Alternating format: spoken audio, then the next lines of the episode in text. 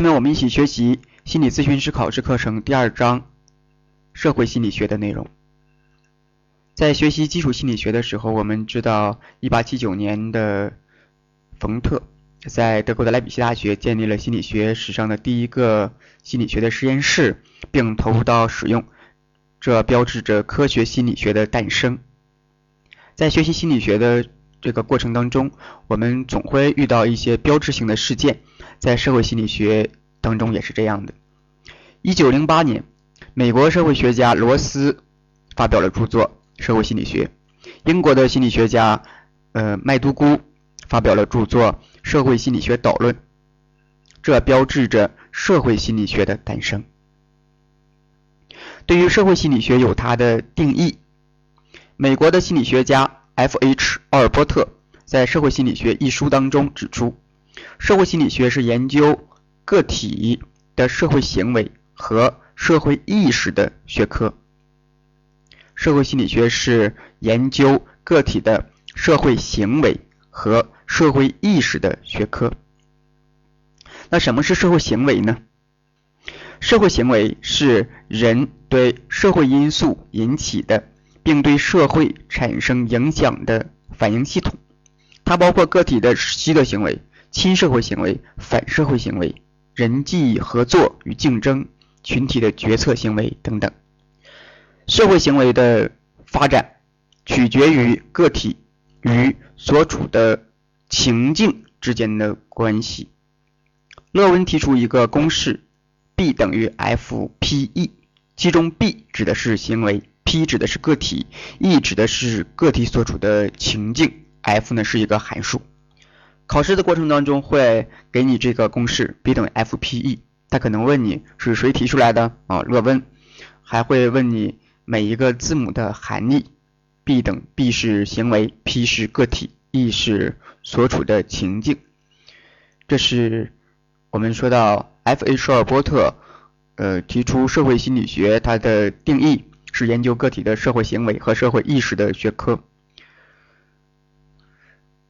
这个奥尔波特呀，他还有一个弟弟，叫做 G.W. 奥尔波特。这个 G.W. 奥尔波特，人家是亲哥俩，这哥俩都挺厉害的，在社会心理学上都有所建树。G.W. 奥尔波特呢，呃，提出来，社会心理学是试图了解和解释个体的思想、情感和行为，怎样受他人的现实的、想象的和隐含的存在的影响。我们来看一下这 W 奥尔波特这个概念当中的一些关键词。一个呢，就是他提出社会心理学试图了解和解释个体的等等等。那么这里面提出来两个呀，一个是了解和解释，这两点其实非常重要啊，了解和解释。我们在做心理咨询当中，主要用了这两方面的技术，一个就是了解，啊，了解我们通过啊问问诊啊。通过倾听啊，通过和来访者的这种呃反应啊，内容反应、情感反应啊，了解到来访者的具体的情况。在了解的过程当中，来访者就会更加清晰自己所遇到的问题。咨询师也可以通过了解来访者的问题，捋顺来访者的整个的这个事件的来龙去脉。啊，对，作为做一个系统的掌握。另外一个就是解释。当我们了解了这些信息之后，如果能够用一套理论将来访者这个问题进行解释，那么来访者往往会恍然大悟，这个问题也基本就解决了。所以，了解和解释是心理咨询过程当中非常重要的，甚至说是呃，可以说是两两方面的技术啊。另外一个这个概念提出来啊，了解和解释个体的思想啊、情感、行为这三个方面。思想、情感和行为。思想呢，主要指的是他的认知啊；情感呢，是是他的内在的体验；行为他是怎么做的。心理咨询当中，我们也主要是关注一个呃，关注这个来访者这三个方面的问题。我们会问他：你是你这件事儿你是怎么看待的呢？问他的想法。他说完之后，你还会问他，啊，那当你想到这儿的时候，你有哪些感受啊？你体验到了什么呀？问情感。然后我们还会问，当你你感受到这些，你想怎么做呀？你都做了什么？问行为，这是这三个点。呃，怎样受到他人现实的想象和隐含的这个存在，是这三个层面。这个地方是很容易出题的，考试呢会会把现实、想象和隐含这三个地方布置那儿，他给你放个括号，然后然后下面给你选选项啊，你要把这三点其中某一个选择出来。社会心理学，呃，这个词本身就有双层面的含义，一方面就是呃社会学。另一方面是心理学。刚才我们说的这两个阿尔波特，人家哥俩，呃，是以社会心理学为基础来谈的，就是社会心理学研究的，呃，关于心理学的那个方面。那么对于呃这个社会层面啊，也有相关的人物提出一些概念。艾尔乌德啊，艾尔乌德呢，他就是从社会学、社会心理学的这个社会学层面来提出来的。阿尔乌德认为呢，社会心理学是关于社会互动的科学，这是关于社会心理学的概念，社会心理学的概念。据美国学者霍兰德的研究，社会心理学的发展呢，可分为哲学思辨、经验描述和实证分析三个阶段。哲学思辨呢，有有比如说孔孟之道啊，孔孟的时候研究就开始研究这关于人呐。说人最开始的时候是人性本善呢，还是人性本恶呀？对于这种人性的这种哲学思辨，呃，在西方呢，苏格拉底与他的学生们，苏格拉底、柏拉图，包括后期的亚里士多德，他们的这个哲学思辨研究的也基本就是人性本善还是人性本恶。呃，经验描述呢，就是指通过临床的这种观察啊，描描述描述自己的经验。比如说弗洛伊德的精神分析，它就是在经验描述阶段出现的这个相关的理论。实证分析，它主要指的是一些数据的一些分析了。实证分析，实证分析的特点是，呃，社会心理学呢从描述转向了实证，实证分析从定性转向了定量，从纯理论转向了应用。那么以下呢，我们分为七个部分来学习社会心理学的基本框架。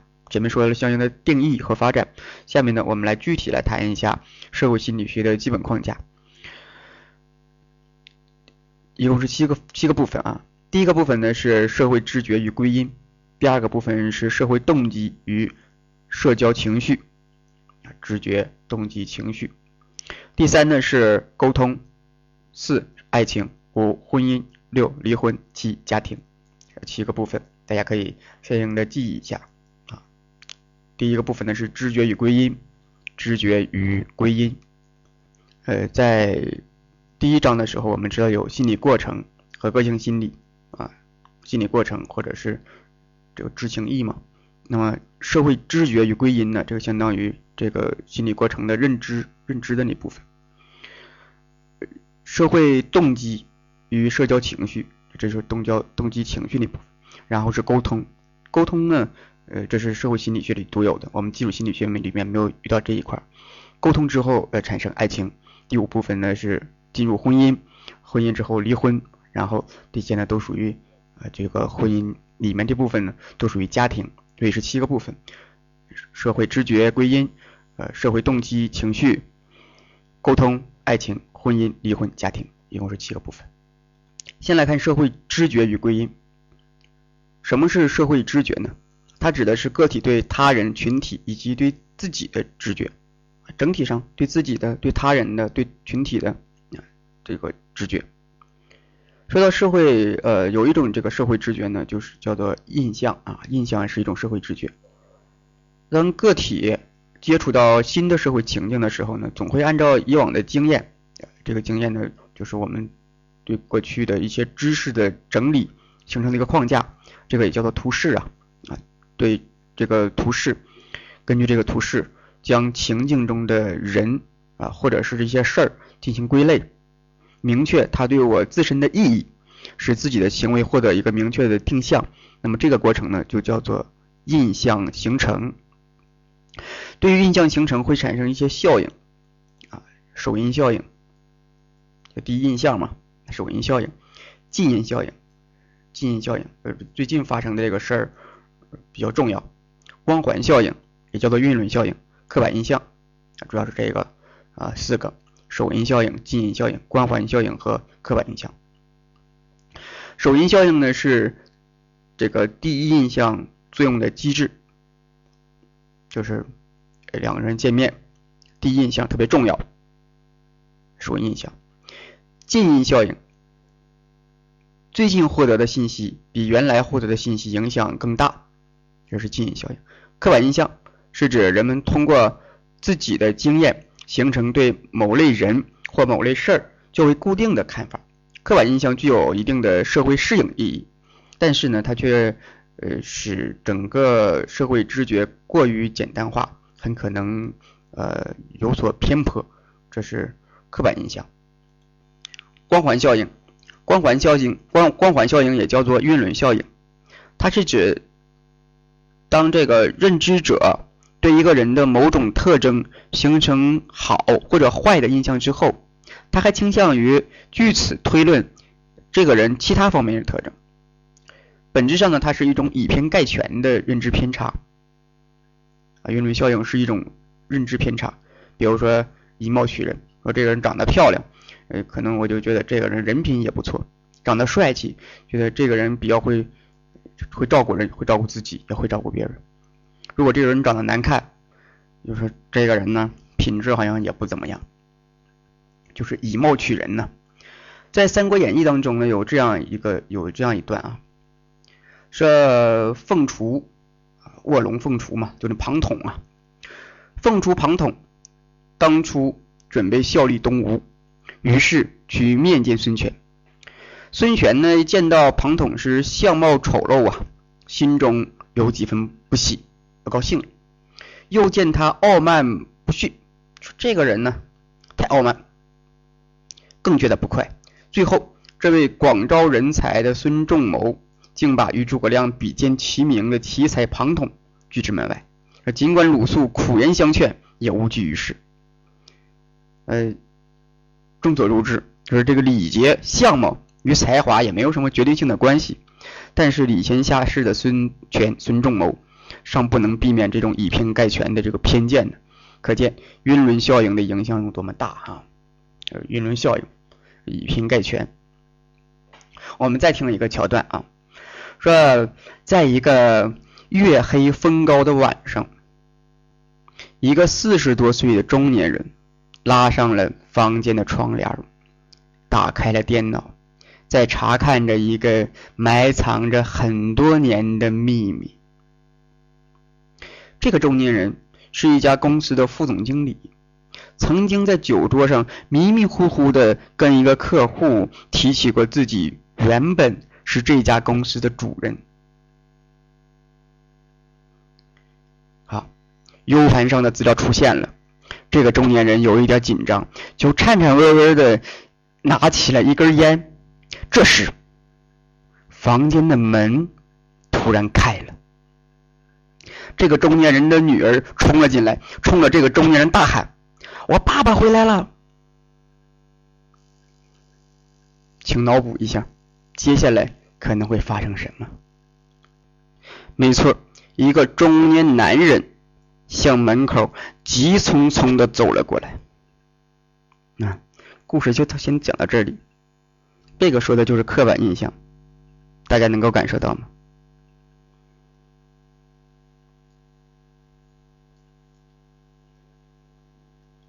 最关键的是，这个女儿冲进来，冲着这个中年人大喊：“我爸爸回来了！”感受一下。好，那么印象形成啊，印象形成中的这个信息整合模式、加法模式、平均模式、加权平均模式、中心品质模式，一共是四个：加权加法模式、平均模式、加权平均模式、中心品质模式。印象管理与印象形成不同，印象形成呢是对认知呃这个信息，呃印象形成呢是对认知者来说呢是信息的这个输入啊，我形成一个对别人的印象，而印象管理呢相当于信息的输出，我做一些事儿影响别人对我的印象，叫做印象管理。常用的一些印象管理的策略包括了按照社会常模管理自己啊，别人怎么做。我也怎么做。隐藏自我与抬高自我，按社会期许管理自己，投其所好。下面呢说一下归因。归因指的是个体根据有关信息线索，对自己和他人的行为原因进行推理和判断的过程。这是归因。一个人如果是这个归因归的好，他心里面就痛快就爽啊。归因呢要是有问题，他就闹心。人们往往是有这样的倾向，就是呃，如果是个好事儿，对自己来说，啊，对自己来说，如果是成功了，他倾向于把这个成功的原因归于自己，那是我有本事。如果是坏事儿，他往往是把这个原因归于环境。哎呀，这个就是都这样嘛，环境影响的，就是对自己。如果对别人呢，别人要是成功了，别人要是成功了，他会把这个成功归于环境。那如果是别人失败了，往往呢，呃，这个个体呢会把这个别人的失败归于他个人，他就那样的人，这个归因是很有意思的哈。归因，这个行为原因呢可分为内因、外因、稳定性的和不稳定的、可控的、不可控的。归因有原则：不变性原则、折扣折扣性原则、协变原则。不变原则。折扣原则、协并原则，影响归因的因素呢有社会视角、自我价值保护、观察位置、时间因素。呃，为了大家考试方便，把这个地方呢就是整理整理了一下，啊，再和大家谈这个原因包括内因、外因、稳定性和易变性的原因、可控和不可控的原因，这这么几种原则呢有不变性原则。折扣原则和协变原则影响归因的因素包括社会视角、自我价值保护、观察位置和时间因素。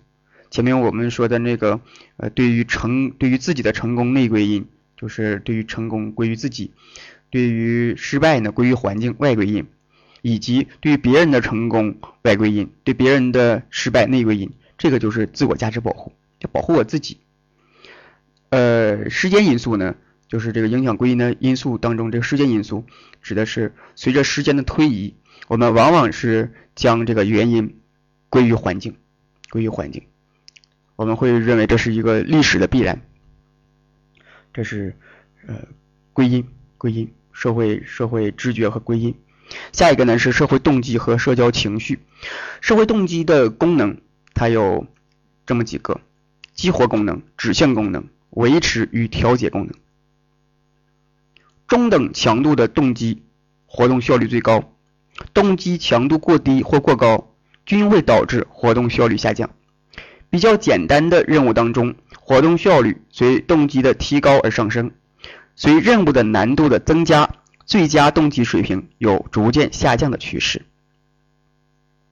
社会动机的类型包括这么几个：亲和动机、成就动机、权力动机、侵犯动机、利他动机。我们一个一个来看，先说亲和动机。亲和起源于依恋，啊，亲和呢就是两个人在一起，就是呃可以说是人际关系当中最弱的一种关系，但是呢也是最根本的。依恋。依恋能够满足个体的一些需求，比如说获得一些信息，满足他社会性的需要，减轻心理压力，避免困窘。呃，相应的这个情境啊、情绪呀和出生的顺序都会影响一个人的亲和动机的。成就动机，成就动机是个体追求自认为重要的、有价值的工作，并使之达到完善状态的这样一种动机。影响成就动机的因素包括目标的吸引力、风险与成败的主观概率。个体施展才干的机会，权力动机，权力动机是个体希望影响和控制他人的心理倾向。引起权力动机的因素包括社会控制的需求，对无能的恐惧。一个人不断的追求权力，有两种原因：一就是占有，因为社会上资源是有限的。那么有权利就是站到了金字塔的上层，就有更多的机会来控制和占有亲英的资源。另外一个呢，呃，认为是对无能的恐惧，就感受到了自己无能，然后要有权利可以控制，可以可以一个影响别人，有权利了吗？就不怕了。侵犯动机，侵犯动机是个体有意的伤害别人，你使自己获得心理平衡的这样一种心理倾向。侵犯的构成三点：有侵害的行为。侵犯的动机和社会评价，侵犯有三个要素：伤害的行为、侵犯的动机和社会评价。社会评价，侵犯为什么会产生侵犯呢？第一种是本能论，弗洛伊德认为这是一种本能。我们前面说的这个性本能啊，遵循快乐原则，而自我保护本能呢？使人趋利避害，适应环境。那侵犯呢？他认为就是性本，他认为就是本能的一种，本能的一种。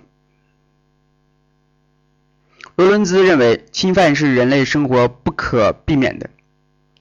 为了避免侵犯及其生机，应该采取耗散侵犯本能的办法。就是人一个人攒了太多的劲儿，这点劲儿不使不使不行，所以呢，他一定是通过各种方式把它散发出去，那就是通过侵犯。这是本能论。还有一个呢，就叫做挫折侵犯论。他认为呢，呃，一个人为什么会侵犯呢？因为是想做一个事儿没做成，目所谓这个目标啊，想达到一个目标，那么有一个目标的行为，这个目标行为受到了阻碍，所以就会侵犯别人。侵犯的同时呢，还会产生愤怒。愤怒是什么呀？愤怒叫做目标行为受阻，因此产生了愤怒。而行为表现呢，就是侵犯。所以他认为侵犯来源于挫折。侵犯的强度同目标受阻强度是成正比例关系的。对于侵犯，还有一个说法呢，就是班多拉的社会学习论。他认为这侵犯是学来的学习的机制包括了联想、强化和模仿嘛。他说这个侵犯就是学的。一个孩子如果是一直在这样环境中生长着，他就学会了怎么侵犯别人。侵犯的影响因素，情绪的唤起水平，就是你惹着我了，那我就侵犯你。道德发展水平，就超我的控制。如果超我控制的好，或者说强，你就不侵犯；如果是没有超我，那打呗，谁怕谁啊？自我控制能力，自我约束能力。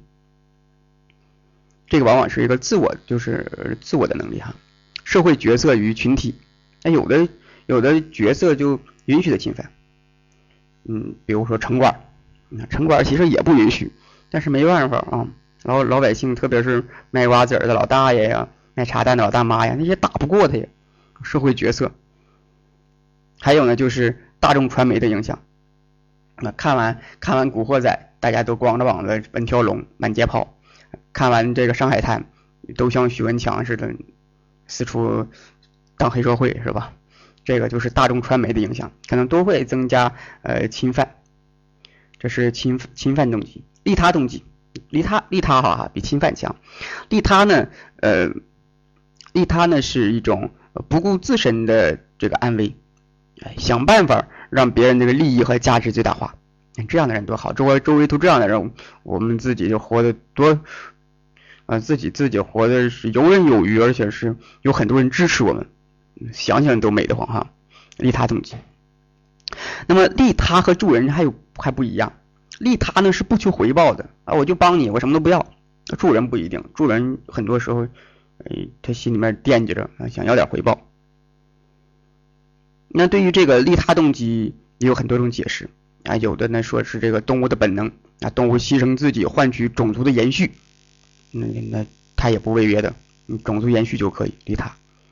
但是这个社会规范论呢认为，呃，利他呢是一种社会交换，社会交换，其收益是自我价值的提高和焦虑的减小。但是并不是你想利他就利他的啊，它是有条件的。比如说自然环境，环境的允许，社会情境、时间、时间允许，要是你这边就正赶上赶火车或者什么急事儿，来不及利他，嗯，还有利他的对象，你你看着顺眼的，往往利他的可能性更大一些。还有呃利他者本身的这个特征，他心境啊，我最近我就烦，呃就是烦闹心，那他就不利他，内疚，内疚容易利他，因为他觉得他自己做错事儿了，要做事补偿，啊人格人格层面。还有一些利他的技巧，比如说你不会游泳，然后你看有人掉水里面了，你这个利他的方式就不一样了。你很可能是选择这个喊喊周围的人，很可能打个幺幺九，啊说跳水跳水的怎么打幺幺九呢？幺幺九可能行动力更强。嗯，那你你很难做的一件事就是跳下去直接救人，因为你技能本身不够，不会游泳啊啊，利他。这是动机，社交、社会情绪、社会情绪，社交焦虑，焦虑是个情绪，那它是一种与人交往的时候觉得不舒服、不自然、紧张甚至恐惧的一种情绪体验。成长过程当中经常受挫啊，缺少社会支持，自我意识呃这个感受性强，自卑和模仿以及暗示呢，都可能强化一个人的社交焦虑。情绪当中还有嫉妒，这也是一种社社会情绪。你一个人没什么嫉妒的，往往是在社会互动当中产生嫉妒。嫉妒呢是与他人比较，发现自己在才能啊、名誉啊、地位啊或境遇方面都不如别人，而产生的一种由什么羞愧呀、愤怒、啊、怨恨呢组成的一组复杂的情绪状态。而且这个嫉妒往往是嫉妒周围的跟自己差不多的这些人。特点往往是具有针对性，我就嫉妒这个人，持续性，一段时间内不能平复，对抗性，还有普遍性。羞耻，羞耻是个体因为自己在人格、能力、外貌等方面有缺憾，或者在思想与行为方面与社会常态不一致而产生的一种痛苦的情绪体验。内疚，内疚是个体认为自己对实际或者是想象的罪行或者过失有责任而产生的一种强烈的不安。羞愧。呃，往往和这个负罪啊有关系啊，它往往是这个一种负罪感啊，有负负罪感这个内疚。四种情绪啊，这里面说焦虑、嫉妒、羞耻、内疚，你这么几种情绪，每种情绪都有自己的特点。那焦虑的特点就是紧张，嫉妒的呢是这个持久的对抗，羞耻呢是有缺憾，内疚呢是有负罪感。考试呢，往往就出一些关键词儿，那你要是找到这关键词儿了，往往就能答得很准，还很快啊。内疚呢是负罪，羞耻的有缺憾，嫉妒呢是持久的对抗，焦虑呢是紧张。这是社会情绪，往下啊，沟通，沟通指的是信息的传递和交流的过程，包括了人际沟通和大众大众沟通。人际沟通。它是指个体与个体之间的信息以及情感需要、态度等心理因素的传递与交流的过程，那是一种直接的沟通形式。那人际沟通呢，又分为这个正式沟通和非正式的沟通。正式沟通和非正式沟通，上行上行沟通、下行沟通和平行沟通，单向沟通与双向沟通，口头沟通与这个书面沟通，现实沟通和虚拟沟通。那说到这个虚拟沟通，现在呃人手都有手机，有 Pad 的啊，有微信聊，说是不是呃这个咱们两个用用微信来来交流，就是虚拟沟通呢？哎，这不算。什么样算虚拟沟通啊？就是两个人彼此身份也不知道，谁也不知道谁，就是对对方一点都不了解呢，这个沟通叫虚拟沟通。说这个咱们两个是同一个公司的两个员工，咱们经常这个。在一个一个办公桌上交流，然后呢晚上呢用微信聊聊，这个不叫虚拟沟通。虽然我们用的是用的像用的是这个呃网络，但是呢这不能叫虚拟沟通啊。大众沟通啊也称为传媒沟通，是一种通过媒体，比如说电影啊、报刊呐、网络呀啊为中介进行这个沟通的。沟通的过程，它是由信息源、信息通道。信息的接受者、反馈、障碍与背景，啊这七个要素组成的。正式沟通的网络呢有五种，分别是链式、轮式、圆周式、全通道式和 Y 式。非正式沟通呢有三种，留言的啊、极速式的和偶然式的。然后是人际关系，人际关系呢是人与人在沟通与交流中建立起来的直接的心理上的联系。它特点是呢，呃，个体性、直接性和情感性。良好的人际关系建立与发展是有阶段的，它包括了定向阶段、情感探索阶段、情感交流阶段和稳定交往阶段。自我暴露的程度由浅入深呢，大体呢分为四个水平。首先是情趣爱好方面。其次呢是态度，那么第三呢是自我概念与个人的这个人际状况，第四个是相应的隐私。说到这个自我暴露呢，我们可以呃简单的谈一下，呃，我们经常说自己有很多的朋友，嗯，这个朋友说一起吃吃喝喝看个电影啊，我们无话不谈，说这都是好朋友、铁哥们儿或者是闺蜜、好朋友，但是啊。呃，一旦这个呃有什么风吹草动的，有点什么大事儿了，你发现有一些朋友，不能是所有，有一些朋友就不靠边了啊，离你远远的。你说这个怎么回事？平时都好好的，一旦有事儿了，你们靠边了，真不够朋友。那现在就来谈了，什么样的人算够朋友呢？什么样的人和你交流是真正的心理距离比较近呢？其实我们我们和和他人交流的时候，呃，往往是评估。这个人和我的心理距离，如果这个人和你心理距离近，那才是真正和你亲。如果是呃表面的吃个饭呢，喝个酒什么的，也许他和你心理距离并不近，只是表表面的一种现象，或者说一些角色影响的。比如说你是个领导，那下属就是巴结你，那那就在一起，是不是？那这就是呃如何评价周围的人和你之间的这个亲密程度，就是这个心理距离。我们来看啊，一个人、两个人之间的这个心理距离的大小和彼此的自我暴露程度是有关系的。那这里面我们自我暴露暴露程度不是分为四个水平吗？其实心理距离也分为这四个水平。如果这个两个人呢，心理距离啊一般，你就会发现两个人就是唠一些什么别人的事儿，唠一些时事政治的，呃要不就是就是调侃一下那个明星啊、经纪人呐什么的。调说这些事儿，这就是呃情绪，就是就是说别人的事儿，可能是情绪爱好这方面。他说我爱踢足球，他说我爱我爱打我爱打台球，呃我爱说别人八卦，我专门是唠别人闲嗑，情绪爱好。第二个层面呢就是态度啊态度，第三个层面呢是自我概念。你看这个时候第三个层面的这就是比较两个人心理距离比较近了，说是呃我觉得我是一个什么样的人。我平时怎么怎么样？第四个层面就是唠隐私的话了啊，自己那些不为人知的事儿啊，都和你谈谈，这个距离就非常非常近了。所以你看两个人心理距离近不近，得看他跟你唠什么嗑。他要是唠一些对他自己可能都有危害的事儿了，还能跟你说，那就说明他觉得嗯和你距离比较近啊。这是自我暴露程度和心理距离之间的关系。良好的人际关系的原则啊，相互性原则、交换性原则、自我价值保护原则和平等原则。人际人际关系的三维理论，这是舒次提出来的。他提出来呢，呃，有三种基本的人际需要：包容需要、支配需要和情感需要。而每种需要呢，又分为主动型和被动型。人际吸引，人际吸引呢是个体与他人之间情感上相互亲密的状态，是人际关系中一种肯定的形式。人际吸引呢，可以分为三种：亲和、喜欢和爱情。影响人际吸引的因素，第一个呢就是熟悉和临近，就是熟悉，就是物物理层面的。比如说，啊，新到了一大学，大学新生一年级，刚到学校分宿舍，在一个宿舍里面就问：说你家哪儿的？他说你家哪儿的呀？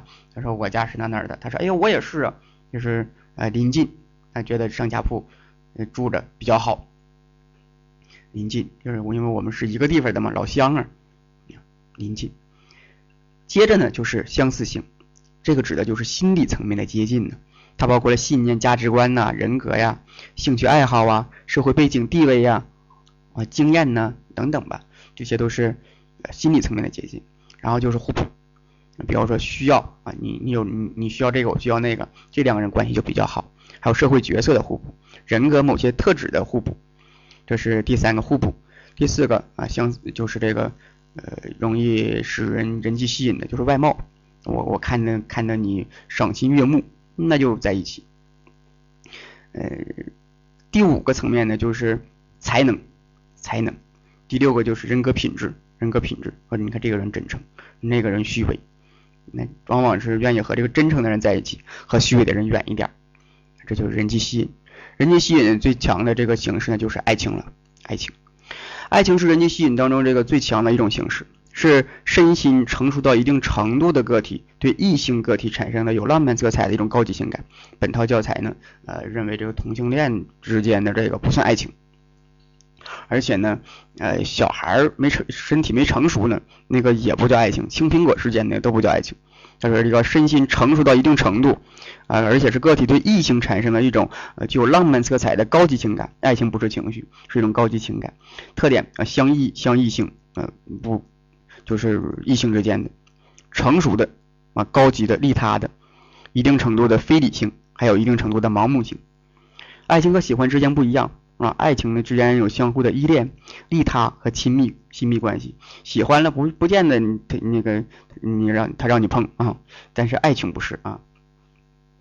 爱情的发展四个阶段，嗯，这四个阶段，这完这这是取样、评估，这是一个阶段。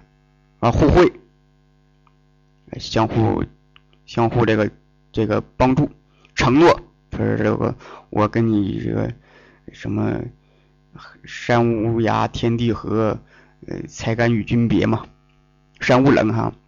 那么这个是承诺，制度化，嗯，那咱俩这么好，领证吧，这是这么个阶段。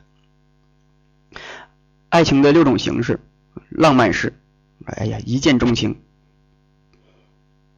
好友式，长时间的培养才能产生这个游戏式。游戏式呢，就跟玩儿一样占有式，占有式就是如果有有一天，你看着这个其中一方拿着手机不让你看，你就觉得哎呦，你想怎么着？占有式，实用式，满足一些基本实际的需求。利他式，宁愿自己吃苦也帮着别人。呃，那么哈特菲尔德呢认为，爱情呢有激情爱情和伙伴爱情，爱情的三角形理论。斯坦伯格认为，爱情是由亲密、激情与承诺这三个因素组成的三角形。爱情，爱情，爱情达到一定程度了啊，就进进入到这个婚姻当中了。婚姻当中，呃，有人说，呃，婚姻是爱情的坟墓。婚姻是爱情的坟墓，一旦走入婚姻，爱情可能就没了。这种说法呢，也有一定的道理哈。他说，婚姻是呃爱情的坟墓。呃，那么婚姻呢，是男女结成夫妻关系的行为，是家庭成立的基础和标志。我们看这个，管它坟墓不坟墓啊，很重要，没有这个是不行的。婚姻关系的本质在于它的社会性啊，即婚姻关系是按照一定的法律、伦理和习俗规定建立的。夫妻关系呢是一种特定的人际关系和社会关系，这是婚姻。刚才呢说婚姻是爱情的坟墓，还有人有这个说法，说爱情呢是婚姻的坟墓，反过来说的。他为什么这么说呢？说这两个人好好的过日子，都过个七八年了，结果突然有一方。萌生了爱情，可不可怕？非常可怕。嗯，如果是七八年了，两个人彼此也了解了，这爱情是怎么产生的呢？什么刺激产生的呢？是和谁产生的呢？一旦产生了会怎么样呢？那脑补之后，你发现这个结果往往是他们走向了离婚，对吧？呃，婚姻呢是两个人你好我好，然后最终呢。形成了一种社会关系，按照一定社会约束、约束、习俗、伦理，走进了这个家庭，就是婚姻。两个人在一起，呃，也是有动机的。有的人是为了钱，说是我跟你结婚，你要是拍个大片儿什么的，你要是拍个电影电视剧，我能跟你分着钱。嗯，那这个为了钱，有的是为了后代。为了为了说，那我得结婚呐，结婚才能生儿育女啊，要不要不我家里那些财产怎么办呢？谁来继承呢？还有一种就是爱情，嗯，爱情。据说现在的青年男女主要是为了爱情，也是据说书本上提的，是不是呢？我们自己研究着办。嗯夫妻关系呢有七种类型，一个就是爱情型啊，功利型、平等合作与分工型、建设型、惰性型、失望型和一体型。呃，说这个离婚啊，心理冲突往往是离婚的这个原因和前奏。说为什么离婚呢？啊，彼此之间闹心，你看我不好，我也看你不好，而且这个离婚往往是心理冲突激化的结果。夫妻之间心理冲突引发的这个因素，一个呢就是需求不满。原来你说你你结婚之后你给我多少多少钱，结果你没实现，嗯，没满足我。另外是价值观不一致，价值观不一致。比如说这个。这个刷牙挤牙膏，你是从上边挤呀，从下边挤呀？这也是也是个事儿吗？还真是事儿。你看那两口子掐架，因为大事掐在一起的不多，往往就是这点鸡毛蒜皮的小事，一个接一个，一个接一个，吵在一起，攒着攒着，终于爆发一次，价值观不一样。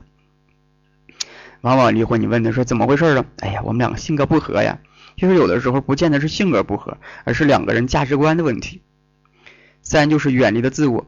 什么叫远离了自我呀？说每个人都有自己的那一亩三分地儿，想着自己的事儿。结果这两个人啊，啊，就是所谓的你往东去，我往西去，两个人这这不往一起合，就是你的我，你的自我和我的自我这两个人分开了，不往一起过日子，不往一起使劲儿，那还有不离吗？呃，第四个就是夫妻的性差异，哎，一一方面有需要。另一方面说，不行啊，我冷淡呢啊，等等吧。很多离婚的原因都是因为这个性，只是不提不说，他会把它归结到这个价值观上，归结到这个性格不合上，归结到种种不满，归结到钱上。你看离婚很少是因为钱的，很少是因为钱的，往往是和性有关系啊，往往是和性有关系。这是呃。夫妻之间心理冲突引发的一些因素是什么引发了这些呃这个心理冲突？离婚的具体原因呢还有这么几个，一个呢就是呃结婚年龄较低，就是两个孩子还小呢，十七八就结婚了，结果不知道日子怎么过，过着过着发现两个人过不到一起去，这个是谁负责柴米油盐呢？谁负责这个过日子挣钱？谁谁负责交往啊？发现两个人没法往一起过。呃，平时的时候你好我好，一起看个电影，吃嗑个瓜子儿，然后吃个吃顿大餐，那挺好的。但是在一起过日子，发现没有那么多激情了，过不到一起去，太孩子太小了，结果分了吧。还有呢，就是这个未婚先孕的啊，先有孩子了，说为了孩子不得不结婚，结果结婚几年，这个孩子六七岁了。或者五六岁了，发现两个人没法过，就是因为孩子，你说怎么将就吧？结果就闹离婚。第三个呢，就是短视相识，彼此还不了解呢，也没经过这个呃三五年的，两个人不怎么认识呢，你就捏在一起了，闪婚，闪婚闪离的啊。但是呢，呃，发现有有时候也发现一个现象，说两个人有的处了七八年了，那还有分的呢，那这个也有。但是往往是相识短的，确实不太了解，而且现在人们这个呃自我意识又比较强，不像过去啊，过去呢这个呃在这个习俗的要求之下，说离婚太丢人了，那不能离婚，怎么还不将就过了？呃，这种也就那么地儿了，再加上这个媒人之间的撮合，但是现在你谁管你啊？你到了结结到这个呃离离婚办手续的这面办结婚，那面直接给你办离婚了。也太痛快了啊！如果这中间是，嗯，中间要是说离婚之前必须呃这个专业的心理咨询师这个做诊断，你再离，那这个离婚率一定是大大减小。呃，结婚之前你两个人要结婚，你必须通过咨询师允许；离婚之前你必须咨询咨询师允许。虽然啊，这个给咨询师添了挺多麻烦。啊，而且啊有很多责任，但是对整个社会的稳定来说还是有好处的哈。我们很希望是这样啊，责任大，这个我们很很乐意为社会服务啊。嗯，这是短时相识，还有就是啊，父母离婚的这个子女也容易离，这个可可以通过一些呃家庭理论呢，家庭代系的这个理论来解释。那么包括了深层的呃精神分析里面的关于认同的一些理论，都可以解释为什么父女父母呃离婚的子女也容易离啊，这个。和子女心中那个父母的形象是有关系的。第五个呢，就是有婚前性行为的容易离，这个是我们本套教材的一个说法啊。嗯，但是呢，呃，目前来看，新这个二零一六一六年啊，目前来看，这个没有婚前性行为的接到一起，没有婚前性行为的其实也不多啊。虽然没有经过系统的调查，我们没有太大的发言权，但是周围我们认识的这么些人，谁还不清楚呢？是不是？呃，第六个呢是夫妻角色不平等容易离。第七个是对性性生活不满意容易离。这是婚姻啊，离婚。最后一个家庭，那家庭作为一个群体的社会细胞，那作为一个群体，它是一个社会细胞。也就是社会要把它呃砖瓦结构堆起来，作为一个社会一个大厦。那么细胞家庭就是这个细胞，它是社会生活的基本单位。那家庭呢，有这个婚姻关系的，也有血缘血亲关系的啊，收养关系的都可以组成这个家庭。那么它特点呢，一个就是以婚姻血亲关系为纽带，再一个呢是呃家庭呢是一种初级的社会群体细胞嘛。啊，其成员之间有较多的面对面的交流，直接的一些互动啊都有。第三个呢是与其他的社会关系相比较呢，家庭关系最为密切和深刻。它包括了一些方面，比如说性啊、生育啊、赡养啊、生活、事事业啊、经济、政治、伦理、道德、教育，家庭中都有啊。我们发现家庭里面这是一个呃关系比较复杂的这么一个群体，但是呢，它又是整个社会的一个细胞和基础。家庭的结构和功能，它是结构啊，结构中又会有要素，什么构成了家庭？比如说家庭成员的数量，多少人住在一个家庭里面，这个代际层次啊，几代几代人，是这个五代同堂啊，还是这个呃几代几代的啊？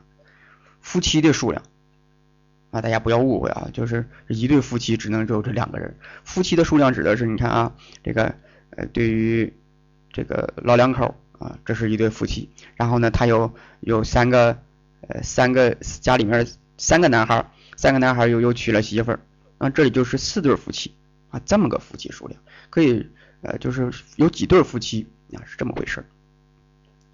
结构的这个模式包括了一个核核心的这个家庭啊，主干家庭、联合家庭和其他家庭，那核心家庭呢就是主要模式了。呃，功能家庭能干些什么？经济功能。在一起传伙过日子挣钱呗啊，经济功能，性啊，这是家庭要满足的。那家庭都满足不了这个性，那不在的这是上外边找野花去，那没办法啊，家庭满足不了是吧？我们虽然我们不是为了这个有婚外恋的人找借口，但是确实如此啊。第三个生育，哎，家庭要传宗接代往后发展呢，是抚养和赡养啊，这两点非常重要。你孩子你除了生得抚养，有这个义务。那等老人岁数大了，你你也得赡养，对吧？第五个就是教育，前面我们提了啊，家庭呢是这个呃社会化的基础啊，开篇家庭。第六个呢就是情感交流，家庭现在有有一些呃心理咨询的这个来访者啊来到咨询室，我们俩和他一谈，发现他和父母之间沟通呃很麻烦，甚至很陌生，很淡漠。那么这个情感交流，家庭这个功能没实现。影响家庭的功能的因素包括了社会与环境啊，家庭成员的素质以及家庭成员的之间的人际距离。最后呢是家庭生活的家庭这个生命周期，它有六个阶段：形成、扩展、稳定、收缩、空巢和解体。那么整体上呢，这是社会心理学的呃这个基本的框架。那么这个基本的框架呢是有呃这么几个部分。